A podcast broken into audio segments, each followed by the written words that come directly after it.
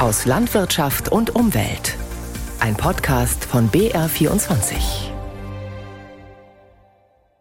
Das Mittelmeer, heiß wie eine Badewanne. Rund um Mallorca fehlt in diesen Tagen nicht mehr viel und die Wassertemperatur erreicht 30 Grad. Biowinzer in der Inflationsfalle. Der Konsument schaut schon jetzt auf den Cent und tut natürlich beim Genussmittel Wein auch Abstriche machen. Und Pilze in Bayern immer noch Cäsium belastet? Um die Gegend um Augsburg rum, Garmisch-Partenkirchen, aber auch um München rum gibt es einige Stellen, wo wir immer noch hohe Werte messen. Das sind jetzt unter anderem meine Themen aus Landwirtschaft und Umwelt. Ich bin Tobias Betz. Viele kommen wahrscheinlich gerade zurück aus dem Urlaub oder brechen gerade auf nach Italien, Kroatien, Spanien. Wer eine Erfrischung im Mittelmeer sucht, hat vielerorts aber eher Badewannentemperaturen. Eine sogenannte marine Hitzewelle ist schuld, also eine Hitzewelle im Meer. Und die wird Folgen haben. Sebastian Kisters. Bloß ans Meer. Das gilt nicht nur für Touristen, auch Spanier zieht es in diesen Tagen aus den großen Städten an die Strände. Und da wartet eine Überraschung. Erfrischend ist das Wasser nicht mehr, draußen ist es kühler. 27,8 Grad hatte das Wasser bei Alicante bereits im Juli. Rund um Mallorca fehlt in diesen Tagen nicht mehr viel und die Wassertemperatur erreicht 30 Grad. Draußen auf dem Meer ist Wissenschaftler Manuel Vargas vom Spanischen Institut für Meereskunde regelmäßig auf einem Forschungsschiff unterwegs. Sie nehmen Wasserproben und dokumentieren die Temperaturen. Er stellt fest, das Mittelmeer wird tropisch. Das ist vielleicht ein bisschen übertrieben, aber es spiegelt anschaulich wider, was hier gerade passiert. Wir haben ähnliche Temperaturen wie in der Karibik. Was Forschende wie schon im vergangenen Jahr beobachten, ist eine sogenannte marine Hitzewelle. Was da passiere, sei wie ein Feuer im Meer, sagen Wissenschaftler, mit teils verheerenden Folgen für Seegras, Krustentiere und Korallen. Im Meer haben sich Arten über Tausende oder Hunderttausende von Jahren an die klimatischen Bedingungen angepasst und wir zwingen sie jetzt, sich über einen Zeitraum von nur 100 oder 150 Jahren einem Wandel anzupassen. Es wird Arten geben, die schaffen das nicht. Wir werden die Artenvielfalt verlieren. Das extrem warme Mittelmeer wird auch von den ARD-Meteorologen in Frankfurt am Main beobachtet, weil hohe Wassertemperaturen bedeuten hohe Verdunstung, Wolken, möglicherweise Unwetter. Auf seinem Monitor sieht Carsten schwanke Wassertemperaturen, die rund um Italien um 5 Grad höher sind als üblich, an der spanischen Küste um bis zu 4 Grad. Dadurch, dass wir jetzt schon solche hohen Wassertemperaturen haben, haben wir auch jetzt schon Anfang August diese enormen Unwetter gesehen mit den Überschwemmungen in Slowenien, im Süden Österreichs. Das heißt, wir sehen es jetzt schon. Wir müssen aber davon ausgehen, dass in den Herbstmonaten, vor allem im September und im Oktober, weitere Unwetter dort stattfinden in den Anrainerstaaten des Mittelmeeres. Nie war hier das Wasser zu diesem Zeitpunkt so warm. Wissenschaftler bezeichnen den Mittelmeerraum als Hotspot des Klimawandels. Bleiben wir gleich bei hohen Temperaturen. In Bayern bereitet die Hitze vielen Landwirten schon wieder Kopfzerbrechen, denn an der generellen Wasserknappheit ändern auch ein paar Regentage wie zuletzt wenig. Das bayerische Landwirtschaftsministerium hat jetzt eine neue App entwickeln lassen, die nun helfen soll. Ingrid Wolf berichtet. Hitze und Trockenheit bereiten vor allem in Nordbayern Probleme. Der Anbau von Obst und Gemüse ist ohne Bewässerung kaum mehr möglich. Um Wasser möglichst sparsam einzusetzen, können Landwirte in Bayern künftig eine neue Bewässerungs-App nutzen. Sie soll den Bauern helfen, den besten Bewässerungszeitpunkt und die richtige Wassermenge genau zu berechnen. Dazu werden unter anderem Messdaten von 680 Wetterstationen, die Bodengüte, die genutzte Bewässerungstechnik und Daten zur angebauten Kultur berücksichtigt. Ziel ist es, den Wassereinsatz so zu steuern, dass nur dann bewässert wird, wenn der Vorrat an Feuchtigkeit im Boden aufgebraucht ist und die Pflanzen den Grad der Bodenaustrocknung gerade noch so vertragen. Nur der von den Pflanzen durchwurzelte Bodenraum soll dann Wasser erhalten. Nutzloses Versickern kann so vermieden werden. Die neue App ist kostenlos und sowohl für die Nutzung am PC als auch über das Smartphone geeignet. Zur Bewässerungs-App gelangt man über die Seiten der Arbeitsgemeinschaft Landtechnik und Landwirtschaftliches Bauwesen in Bayern, kurz ALB. Tierschutzverstöße in bayerischen Schlachthöfen, vor wenigen Wochen von einer Tierrechtsorganisation aufgedeckt. Darunter ein geschwächtes Rind, das den Vorschriften gemäß nicht hätte transportiert werden dürfen, wurde an einen Schlachthof im Landkreis Miltenberg geliefert. Dort wurde es in die Schlachtung getrieben, unter Einsatz von Stromstößen. Wie kann Tierquälerei solchen Ausmaßes künftig verhindert werden? Doris Fenske berichtet. Das geschwächte Tier hätte noch auf dem Transportfahrzeug von seinen Leiden erlöst werden müssen. Neben dem Versagen der Kontrolle durch den Schlachtbetrieb und den amtlichen Tierarzt haben hier auch Transporteur und Landwirt mutmaßlich rechtswidrig gehandelt.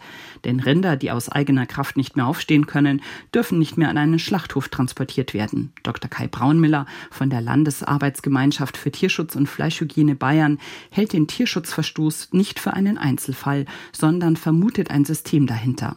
Mancher Landwirt könne ein Interesse haben, ein krankes Tier doch noch an den Schlachthof transportiert zu bekommen, denn eine Schlachtkuh bringt derzeit einen Erlös von etwa 1400 Euro. Ein nicht mehr transportfähiges Rind muss auf dem Hof notgetötet werden und bringt keine Einnahmen. Offensichtlich sei es in der Szene bekannt, welcher Transporteur, aber auch welche Schlachtstätte da großzügiger verfährt, erklärt Veterinär Kai Braunmüller gegenüber BR24. Laut bayerischem Umweltministerium werden Daten dazu nicht zentral erfasst. Jetzt kommt ein Monster. Nicht erschrecken. Nur ein Bürokratiemonster kommt ums Eck. Zumindest empfinden manche sie so. Die Stoffstrombilanz. Fast alle größeren landwirtschaftlichen Betriebe müssen seit dem 1. Januar genau dokumentieren, wie viele Nährstoffe in einem Betrieb eingeführt werden, wie viele verwendet werden und wie viele ihn wieder verlassen. Jede Menge Daten, die niemand bekommt, außer der Landwirt. Aber wem bringt das dann was? Johanna Turo. Es ist ein heißer Tag in Wörth bei Dinkelsbühl in Mittelfranken. Regnen soll es die nächsten Tage nicht. Das ist gut für Marco Hüttner, denn bei ihm steht heute die Ernte der Gerste an. Das Gerstenstroh, das bei der Ernte übrig bleibt, wird er später noch an einen benachbarten Betrieb verkaufen. Klingt nach einem einfachen Geschäft, ist es aber nicht. Wenn ich von dem Betrieb später wieder Mischt zurückbekomme, einfach um meine Flächen wieder zu düngen, um die Nährstoffe wieder zurückzuführen, ist es auch wieder ein extra Zugang. Das heißt, jedes Mal Stroh weg, Mischt hinzu, sind zwei Buchungen in der Bilanz. Denn mit dem Stroh verlassen Nährstoffe seinen Betrieb.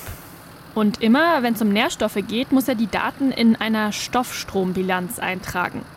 Die Zahlen sollen ihm zeigen, ob er die Nährstoffe auch effizient einsetzt.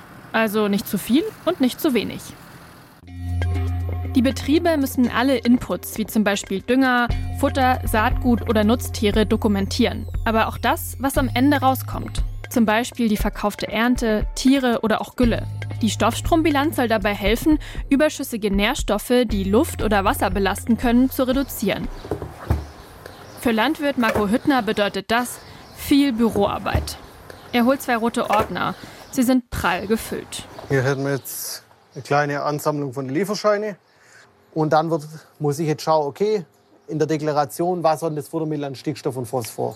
Und muss das jetzt dann bilanzieren. Seit 2018 sind vor allem große Betriebe dazu verpflichtet, eine Stoffstrombilanz zu machen. Insbesondere die mit vielen Tieren und großen Flächen. Auch bestimmte Betriebe mit einer Biogasanlage sind betroffen, wie zum Beispiel der Betrieb von Marco Hüttner. Zum einen ist es gut und sinnvoll, zum anderen ist halt der Aufwand der Erfüllung sehr groß. Durch die Stoffstrombilanz sollen weniger Nährstoffüberschüsse in die Umwelt gelangen. Denn wenn zu viel gedüngt wird, können die Pflanzen die Nährstoffe nicht aufnehmen. Sie werden im Boden vom Nährstoff zum Schadstoff, zum Beispiel Nitrat. Das belastet die Gewässer. Trägt die Stoffstrombilanz dazu bei, dass das Problem kleiner wird? Wohl eher nicht. Denn die Landwirtinnen und Landwirte müssen die Daten zwar sammeln, aber nicht an eine Behörde weitergeben. Marco Hüttner sammelt die Unterlagen bei sich zu Hause. Die müssen wir über mehrere Jahre aufbewahren, einfach zur Nachverfolgung. Und das wird stichprobenartig kontrolliert. Ausgewertet werden die Daten nicht. Robert Knöferl, stellvertretender Leiter am Institut für Agrarökologie und biologischen Landbau an der Bayerischen Landesanstalt für Landwirtschaft in Freising, erklärt warum. Die Stoffstrombilanz war nie als ein Kontrollinstrument gedacht. Also im Endeffekt war die Stoffstrombilanz, das kann man sagen, bisher ein verpflichtendes Beratungsinstrument für bestimmte Betriebe. Die Landwirtinnen und Landwirte müssen die Daten eigenständig auswerten und sollen ihre Nährstoffe dann, wenn nötig, anpassen. So die Idee. Doch das Problem? Wenn es äh, rechtlich verpflichtend vorgegeben ist im Detail, dann ist es oft sehr kompliziert, mit einem großen Frustrationspotenzial einfach auch verbunden in der Erstellung. Und dementsprechend macht man es zwar, aber man setzt sie mit den Ergebnissen nicht mehr wirklich auseinander. In diesem Jahr wurden die Kriterien, die Betriebe zur Stoffstrombilanz verpflichten, angepasst. Jetzt sind fast alle Landwirtinnen und Landwirte betroffen, nur die kleinsten müssen sie nicht machen. Es gibt künftig also sehr viele Daten aus der Landwirtschaft, die theoretisch an anderer Stelle nützlich wären. Wasserversorger in einer bestimmten Region zum Beispiel könnten damit etwas anfangen. Marco Hüttner erstellt die Bilanz in diesem Jahr schon zum fünften Mal. Er glaubt nicht, dass seine Nährstoffflüsse durch die Stoffstrombilanz effizienter geworden sind. Schließlich hat er schon vorher gut gewirtschaftet, sagt er. Wir sind als Betrieb bestrebt, so wenig wie möglich Nährstoffe einzusetzen, weil Nährstoffe sind für uns einfach immer mit Kosten mit verbunden. Wenn ich mineralischen Dünger zukaufe, zahle ich sehr viel Geld, um die Nährstoffe zu bekommen.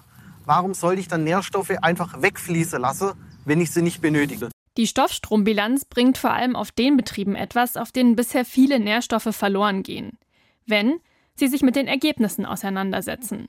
Was sich für Landwirte und Umwelt lohnen dürfte. Der Bund fränkischer Ökowinzer und Weingüter hat wieder einmal auf die Vogelsburg im Landkreis Kitzingen zur traditionellen Weinpräsentation eingeladen. Mehr als 120 Ökoweine aus dem fränkischen Anbaugebiet gab es zu probieren. Doch wie steht es generell um den fränkischen Ökowein in Zeiten, in denen Bio-Lebensmittel es immer schwerer haben? Carlotta Sauer. Der Saarlecker Schlossberg in Hammelburg im unterfränkischen Landkreis Bad Kissingen. Winzer Thomas Lange fährt mit seinem Traktor die Abschlussspritzung vor der Lese, die nur sechste in diesem Jahr. Der Wasserdampf enthält eine Mischung aus Kupfer und Backpulver. Seit zehn Jahren bauen Lange und seine Frau nur noch Ökowein an Heißt, sie düngen organisch und benutzen keine synthetischen oder chemischen Spritzmittel, erklärt Öko-Winzer Lange. Es ist eine eigene Philosophie und da steckt immer auch Herzblut dabei. Und ich habe jetzt noch keinen Bio-Winzer erlebt, der das nicht wirklich aus Überzeugung macht. Also du musst überzeugt sein davon, das ist der erste Step. Wenn das nicht funktioniert, funktioniert auch alles andere im Weinberg nicht. Das Weingut Lange hatte nach der Umstellung auf Bio erstmal weniger Ertrag. Mit den Jahren wurde er wieder mehr, außerdem sei die Qualität hochwertiger. 16 Sorten bauen sie auf 15 Hektar an. Laut dem Deutschen Weininstitut werden bundesweit etwa 12 Prozent der Gesamtrebfläche ökologisch bewirtschaftet. Lange, der auch Vorsitzender des Bundes Fränkischer Ökowinzer ist, schätzt, dass der Anteil in Franken bei 6 Prozent liegt.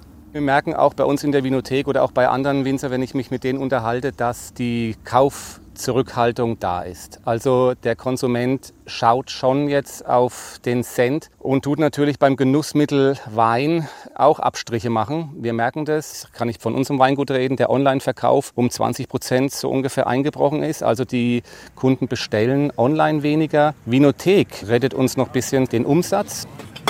Ortswechsel zur Weinpräsentation auf der Vogelsburg.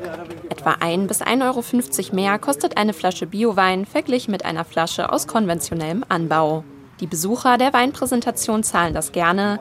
Ihre Wahl im Alltag? Eher öko, besonders spontan vergoren, ohne Reinzuchthäfen. Uns schmeckt es einfach besser und es ist nachhaltiger und es ist individueller. Jedes Jahr fällt anders aus, wie eben die Natur mitmacht. Eher öko, weil wir ein Bio-Restaurant haben und dementsprechend auch unsere Weine aussuchen. Viel Öko-Wein, einfach um das auch zu unterstützen, weil ich es gut finde. Lange Hitzeperioden, dann wieder viel Niederschlag in Franken. Bei der Weinpräsentation geht es auch um zukunftsfähige Weinarten. Winzerin Franziska Schümig aus Rimper in Unterfranken hat ihren Betrieb 2017 komplett auf Öko umgestellt. In erster Linie muss der Wein schmecken, einfach die Handschrift von dem Winzer tragen, würde ich sagen. Ansonsten müssen wir uns natürlich damit befassen, mit den klimatischen Bedingungen. Welche Lage ist gut, welche Sorte ist gut, wie müssen wir an unseren Boden rangehen. Ich denke gerade in der Anbautechnik und in der Sortenstruktur, ja, die zukunftsweisende Frage, wo man da hingeht. Also pilzwiderstandsfähige Sorten zum Beispiel. Etwa Johanniter oder Regent, auch für Winzer Winzer Stefan Hofmann aus Ergersheim in Mittelfranken ist das der richtige Weg. Das sind, glaube ich, so die Hauptsachen. Mikrobiologie im Boden fördern, nur guter Boden bringt gute Weine und Pflanzenvitalisierung und in Zukunft eben mehr auf pilzwiderstandsfähige Rebsorten setzen, denke ich, das wird der Weinbau der Zukunft sein. Ökologisch angebaute Trauben sollen außerdem hitzeresistenter sein. Und so schaut Öko-Winzer Lange trotz Herausforderungen optimistisch in die Zukunft. Absolut positiv. Wir machen es jetzt seit über zehn Jahren, zwölf Jahre, und ich kann mir auch da gar nichts anderes vorstellen. Und ich bin der Meinung, dass eigentlich das der Weinbau in Zukunft sein wird. Auch im Hinblick auf die Trockenheit. Weil es hängt natürlich damit zusammen. So langsam geht sie los, die Schwammerlsaison. Allerdings sind die Pilze in Bayern auch fast 40 Jahre nach der Atomkatastrophe in Tschernobyl teilweise noch immer mit Strahlen belastet. Das trübt die Schwammerlfreude natürlich ein bisschen ein.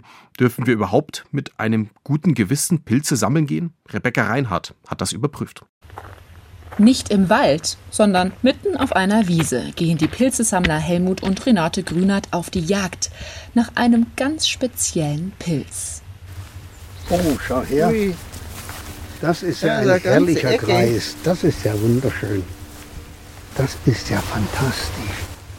Wir sind in Fuchstal-Asch in der Nähe von Landsberg. Es ist noch früh im Pilzjahr. Saison hat bis jetzt nur er, der Wiesenchampion. Und der Speisepilz hat noch einen anderen Vorzug gegenüber anderen Pilzen, so sagt der Pilzexperte. Die radioaktive Belastung für die Wiesenchampion ist eigentlich gering.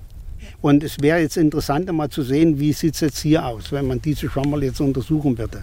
Wir bringen die Champions der Grünatz nach München ins Umweltinstitut. Hier kann jeder gesammelte Pilze auf Bestrahlung durch potenziell krebserregendes Cäsium 137 untersuchen lassen. Für uns übernimmt das Mitarbeiter Hauke Dirk. Und tatsächlich, nach neun Stunden im gelben Testapparat heißt es Entwarnung. Die Probe ist so gut wie frei von Strahlen. Das gilt aber nicht für alle Arten. Rund 200 Proben untersucht das Umweltinstitut jährlich. Dort fällt der Semmelstoppelpilz negativ auf. Und zum Beispiel haben wir hier einen Messpunkt Maronenröhrlinge aus Geltendorf, war mit 2000 Becquerel pro Kilo belastet. Der Grenzwert für den Handel ist 600 Becquerel. Wir würden auch bei 600 Becquerel pro Kilo vorsichtig sein und das ist halt hier deutlich über dem Grenzwert. Den dürfte man also nicht verkaufen. Doch es kommt auch darauf an, wo der Pilz wächst. Also einmal kommt es daher, dass es eben nach der Tschernobyl-Katastrophe sehr lokal stark geregnet hat. Das waren so starke Gewitterregen. Das sind zum Beispiel die Gegend um Augsburg rum, Garmisch-Partenkirchen, aber auch um München rum gibt es einige Stellen, wo wir immer noch hohe Werte messen. Und wegen der hohen Schwankungen machen wir diese Messungen auch immer noch.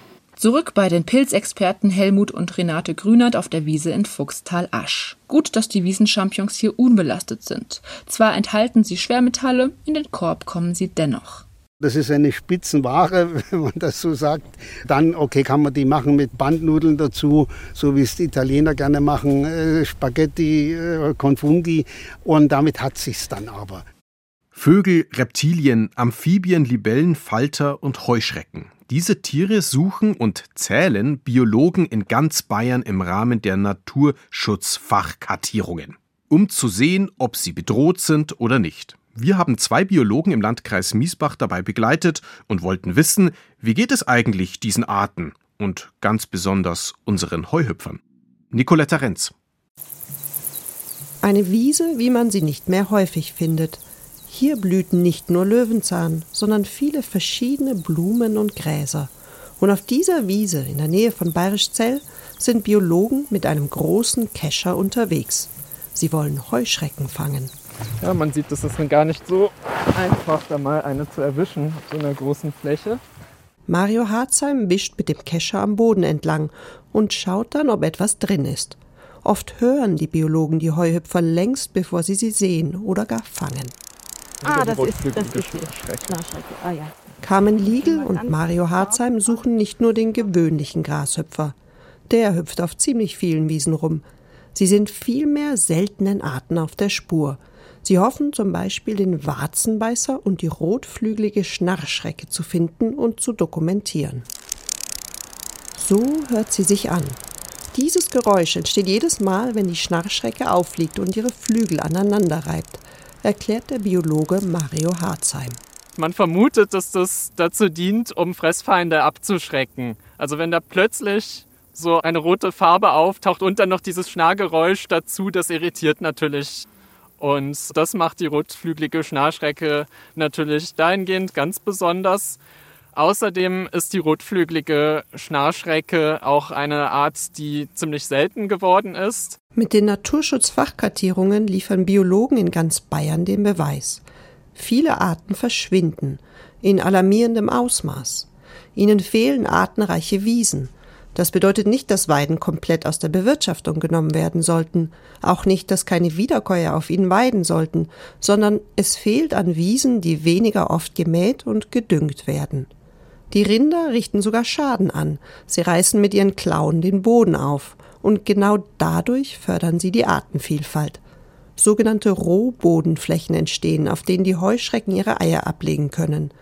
Solche Magerwiesen findet man fast nur noch im Alpenraum, erklärt Mario Harzheim. Für viele Heuschreckenarten ist es ein Problem, dass diese extensiv genutzten Lebensräume verschwinden, weil sie genau darauf angewiesen sind. Dieses Nebeneinander auch von höherer Vegetation, niedrigerer Vegetation, Rohbodenstellen, das ist äh, tatsächlich zum Beispiel für den Warzenbeißer, den wir jetzt gerade hier hören, ein großes Problem. Wird eine Wiese vier oder fünfmal im Jahr gemäht, bleibt kein langer Grashalm mehr stehen. Im kurzen Gras fühlen sich Heuschrecken und Falter nicht wohl. Sie können sich nicht vor ihren Feinden verstecken und verschwinden teilweise. Die Kartierungen werden in ganz Bayern seit vielen Jahren vom Landesamt für Umwelt durchgeführt und dienen dazu, Grundlagendaten zu erheben. Denn wenn die Heuschrecken weniger werden, leiden auch Vögel, Reptilien und Amphibien, auf deren Speiseplan die Heuhüpfer stehen.